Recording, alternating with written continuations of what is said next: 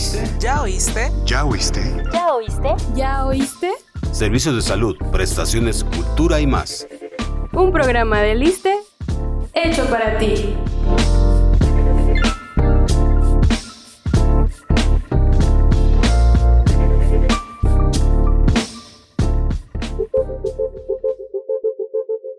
En México, las enfermedades relacionadas con el hígado graso van en aumento. El sobrepeso y la mala alimentación son algunos precursores de esta enfermedad. Hola, este es un podcast original ¿De quién? de Liste. ¿Acaso hay otro? Hoy nos acompaña el doctor René García Sánchez. Él es gastroenterólogo. Gracias por su visita. Muchísimas gracias por la invitación y a esta participación. Doctor, ¿qué es el hígado graso?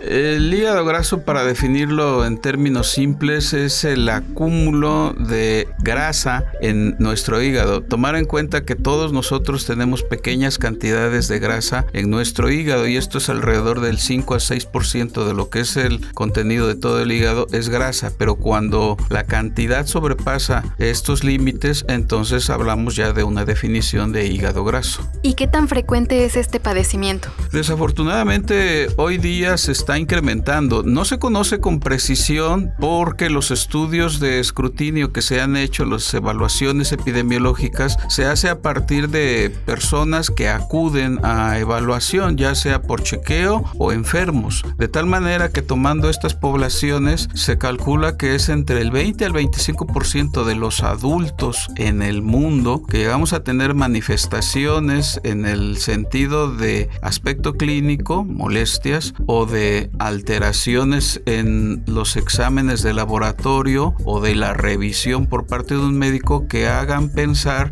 y concluir que cursa con hígado graso la persona. Pero ¿cuáles son esos síntomas del hígado graso? Bueno, ahí tomar en cuenta decíamos que desafortunadamente hay personas que tienen hígado graso y no tienen ninguna molestia. De hecho, la inmensa mayoría durante las etapas iniciales de la condición no van a tener molestias y esto es debido a que nuestro hígado tiene una capacidad de función que permite que aún estando ya enfermo no tenga manifestaciones la persona. Pero cuando empieza a tener manifestaciones, estas pueden ser tan banales como cansancio, como malestar abdominal, llegando incluso hasta ya las complicaciones de lo que se conoce como cirrosis hepática, porque hoy día ya está visto que una de las variedades del hígado graso, específicamente esteatohepatitis, que tiene varias formas de manifestarse y avanzar, puede llegar a tener consecuencias de esta naturaleza. Y entonces en un paciente cirrótico lo mismo lo podemos encontrar desde la fase compensada hasta la fase descompensada en donde ya evidentemente va a acudir por una gran cantidad de manifestaciones de insuficiencia hepática, ictericia, pérdida de peso o de complicaciones del tipo de la hipertensión portal, se denominan sangrado digestivo, encefalopatía, etc. Entonces el abanico de manifestaciones es desde el asintomático hasta el complicado, en donde pues esto afortunadamente también es el menor de, de los casos, pero es, es la forma como se puede llegar a presentar esta condición. ¿Y por qué se desarrolla? ¿Cuáles son los hábitos o enfermedades que pueden provocarnos hígado graso? Si uno buscara una causa en, en preciso, la respuesta sigue siendo desconocida. El, el, por qué desarrollamos hígado graso, de hecho, desde el punto de vista de estudios por parte de la gente experta, divide al hígado graso en dos grandes grupos. El hígado graso alcohólico y el hígado graso no alcohólico. Entonces, la enfermedad por acúmulo de grasa puede ser en relación a las ingestas excesivas y frecuentes de alcohol o a condiciones en donde no es como causa, pero sí se ha encontrado que es más frecuente en personas que tienen avance de edad, por eso es en adultos donde más lo vamos a observar, sobrepeso, diabetes, gente que tiene trastornos en los lípidos de la sangre, conocida como dislipidemia, aumento de colesterol, aumento de triglicéridos, fármacos, algunas sustancias que se utilizan con fines de tipo nutricional, etcétera. Entonces, desafortunadamente, esto está aumentando porque, como ustedes sabrán, todas estas condiciones también se están viendo mucho más frecuente en nuestra población. Nos mencionaba que algunos medicamentos o enfermedades pueden desarrollar hígado graso, pero ¿se sabe por qué también se desarrolla en algunas mujeres durante el embarazo? Bueno, de por sí el tener gestación, tener embarazo para una mujer representa un cambio en su metabolismo. Esto implica el que hay una serie de consecuencias funcionales, fisiológicas, que nuestro hígado se adapta para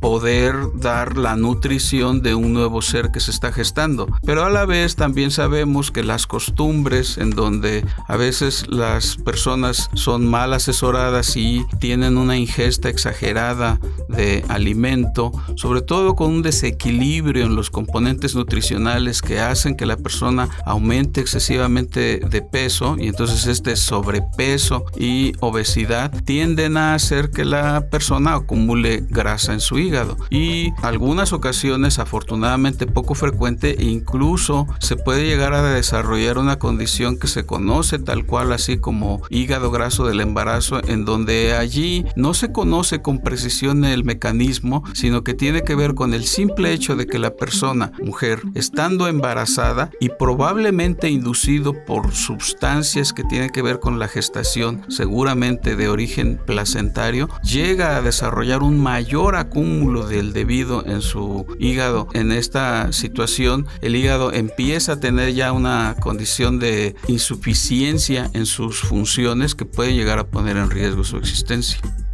¿Y tú? ¿Ya nos sigues en nuestras redes sociales? ¿Todavía no? Bueno, escucha lo que viene y toma nota. Pero no te vayas aún, todavía seguimos con nuestra entrevista.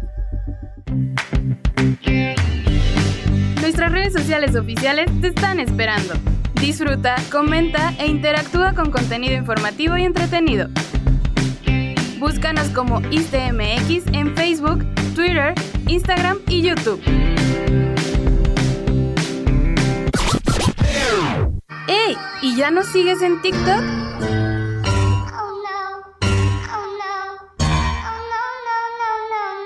Hazlo y únete a la familia ISTE.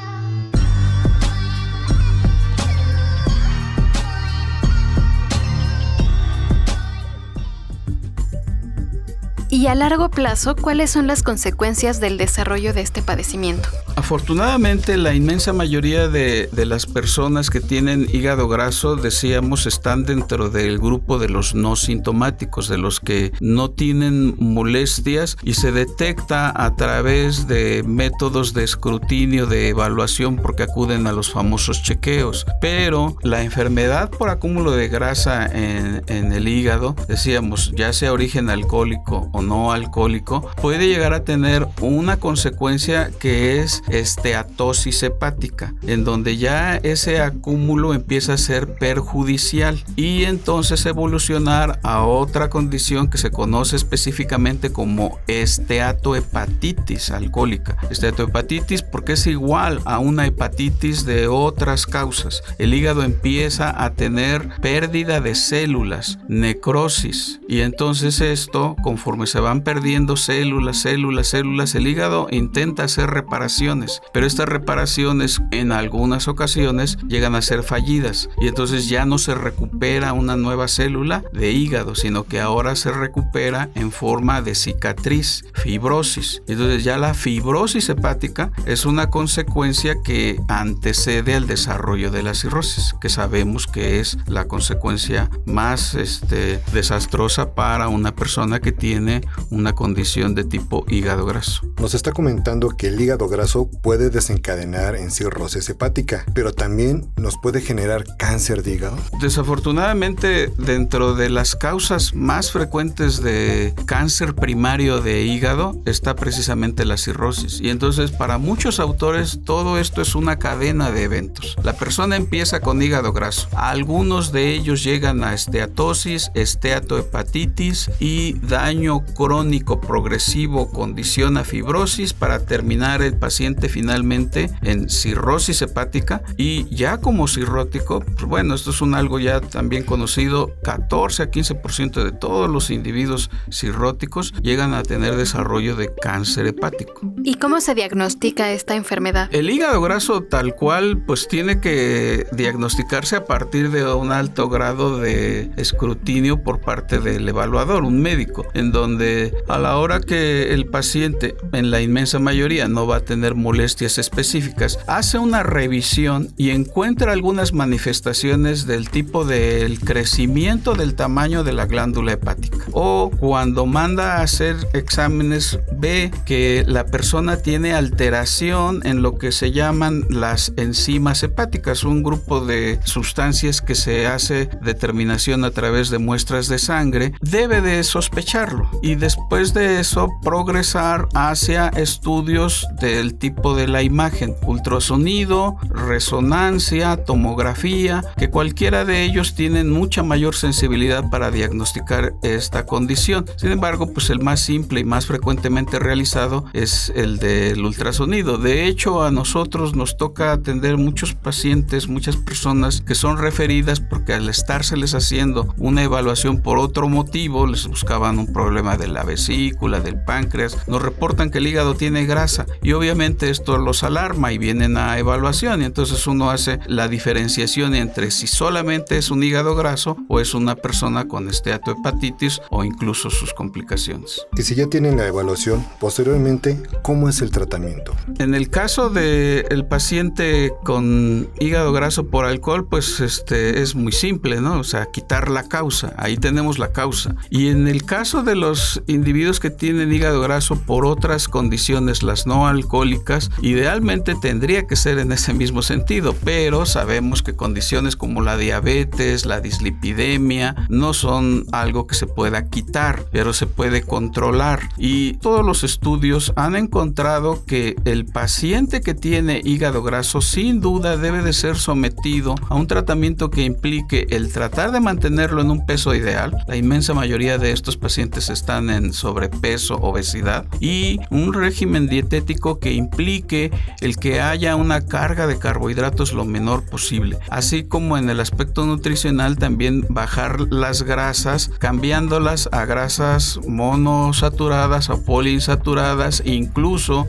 seguramente que estamos enterados hoy día se promociona mucho el de los ácidos omega 3 los, los provenientes de productos este, de pescado son de los que se ha demostrado que disminuyen el grado de acúmulo de, de grasa en, en el hígado todas estas prácticas la práctica de ejercicio la práctica de una buena dieta hacen que disminuya y esto sin duda sí está evidenciado que entre más disciplinado en estos aspectos sea yo, más probable que la cantidad de grasa de mi hígado disminuya.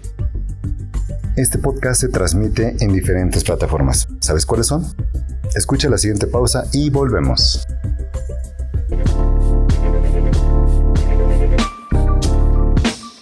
No te pierdas este y más programas en Spotify, iTunes, Google Podcast y Anchor. Síguenos como este podcast y activa las notificaciones.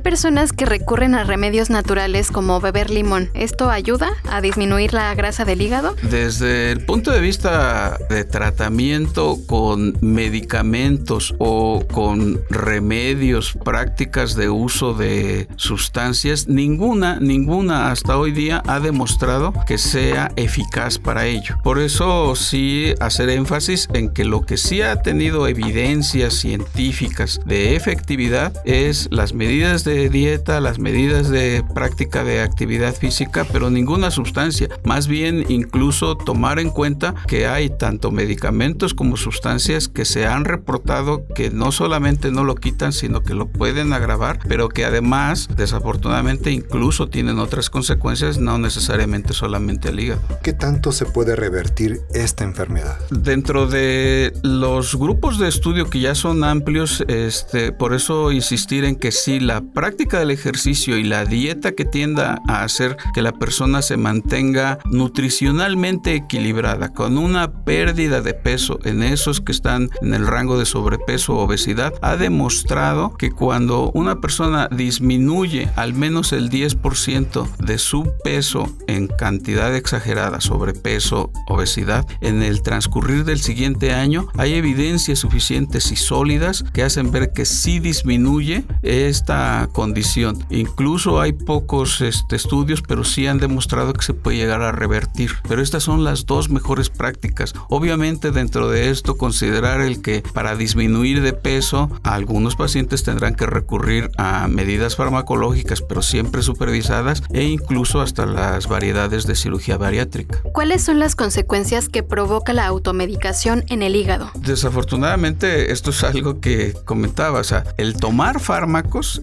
está dentro del listado de factores que tienden a provocar la aparición de hígado graso. Entonces, el recurrir a un tratamiento farmacológico tendrá que serlo siempre bajo una supervisión de un alguien especialista, de un alguien que sepa por qué y para qué está dando este tratamiento. Porque lo común es más bien que nos vienen a preguntar hasta dónde es posible que tengan que seguir tomando este medicamento y siempre lo vamos a justificar bajo la premisa de si te está beneficiando, yo lo que tengo que hacer es buscar si no te está perjudicando tu hígado. Y eso nosotros como médicos y sobre todo de especialidad, porque esto representa a veces una necesidad de valoración, este, lo podemos hacer y entonces no hay fármacos que hayan demostrado que tienden a hacer desaparecer la grasa, pero sí hay fármacos que se han demostrado que pueden hacer que se acumule. ¿Nos puede comentar sobre las consecuencias de tomar suplementos alimenticios o esteroides e incluso otras sustancias que recomiendan en los gimnasios sin una supervisión y prescripción médica? Sí, esto es algo trascendente porque, como decíamos, el, el estado nutricional adecuado es un requisito para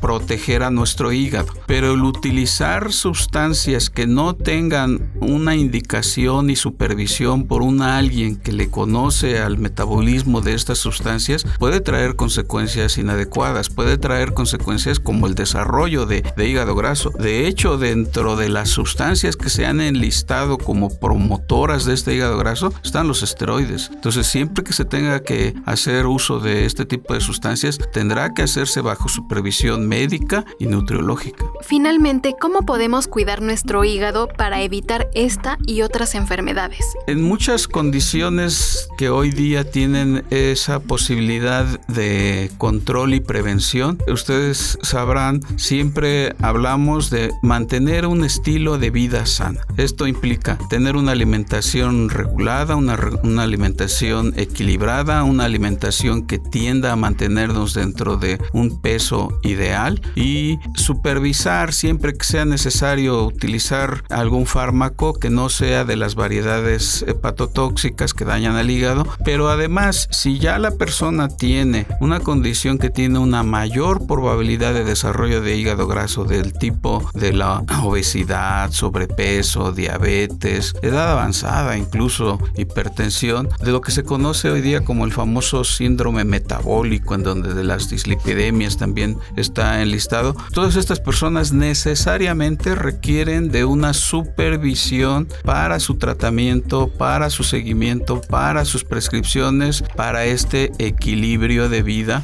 adecuado en cada uno de ellos. Doctor René García, le agradecemos por haber compartido su conocimiento con nosotros. Muchísimas gracias a ustedes por permitirme hacer del conocimiento de nuestra población el que todos nosotros tenemos la posibilidad de mantener nuestra salud lo más equilibrada posible porque caemos siempre en lo mismo. Siempre es mejor prevenir que lamentar. Nos despedimos Berenice Moreno, Sailín Fernando y Antonio Tapia en los controles. Y recuerda que tu bienestar es primero primero. Hasta pronto.